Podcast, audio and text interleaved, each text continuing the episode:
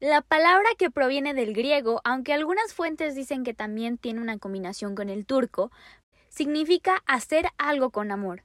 Para los japoneses, este vocablo hace alusión a poner el alma, el corazón, la creatividad y el amor en.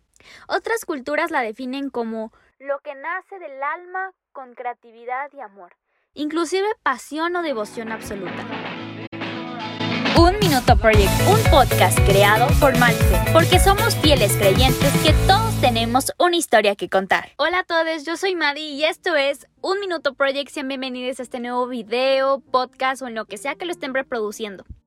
Encontré esta palabra en Twitter y me pareció sumamente interesante porque en el español no existe alguna palabra similar que tenga la misma definición. La pregunta de este episodio es, ¿tú has hecho algo con Meraki? Desde cumplir un sueño personal de ser la persona que mencionara los números ganadores de un sorteo, que después este se convirtió en el sorteo SEM.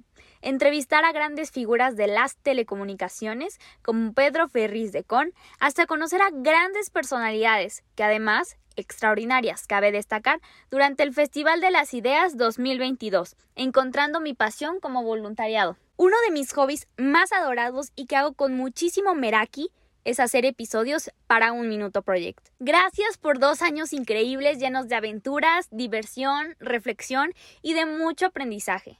Agregámosle una palabra más a toda esta lista. Dos años de muchísimo, muchísimo, pero muchísimo Meraki.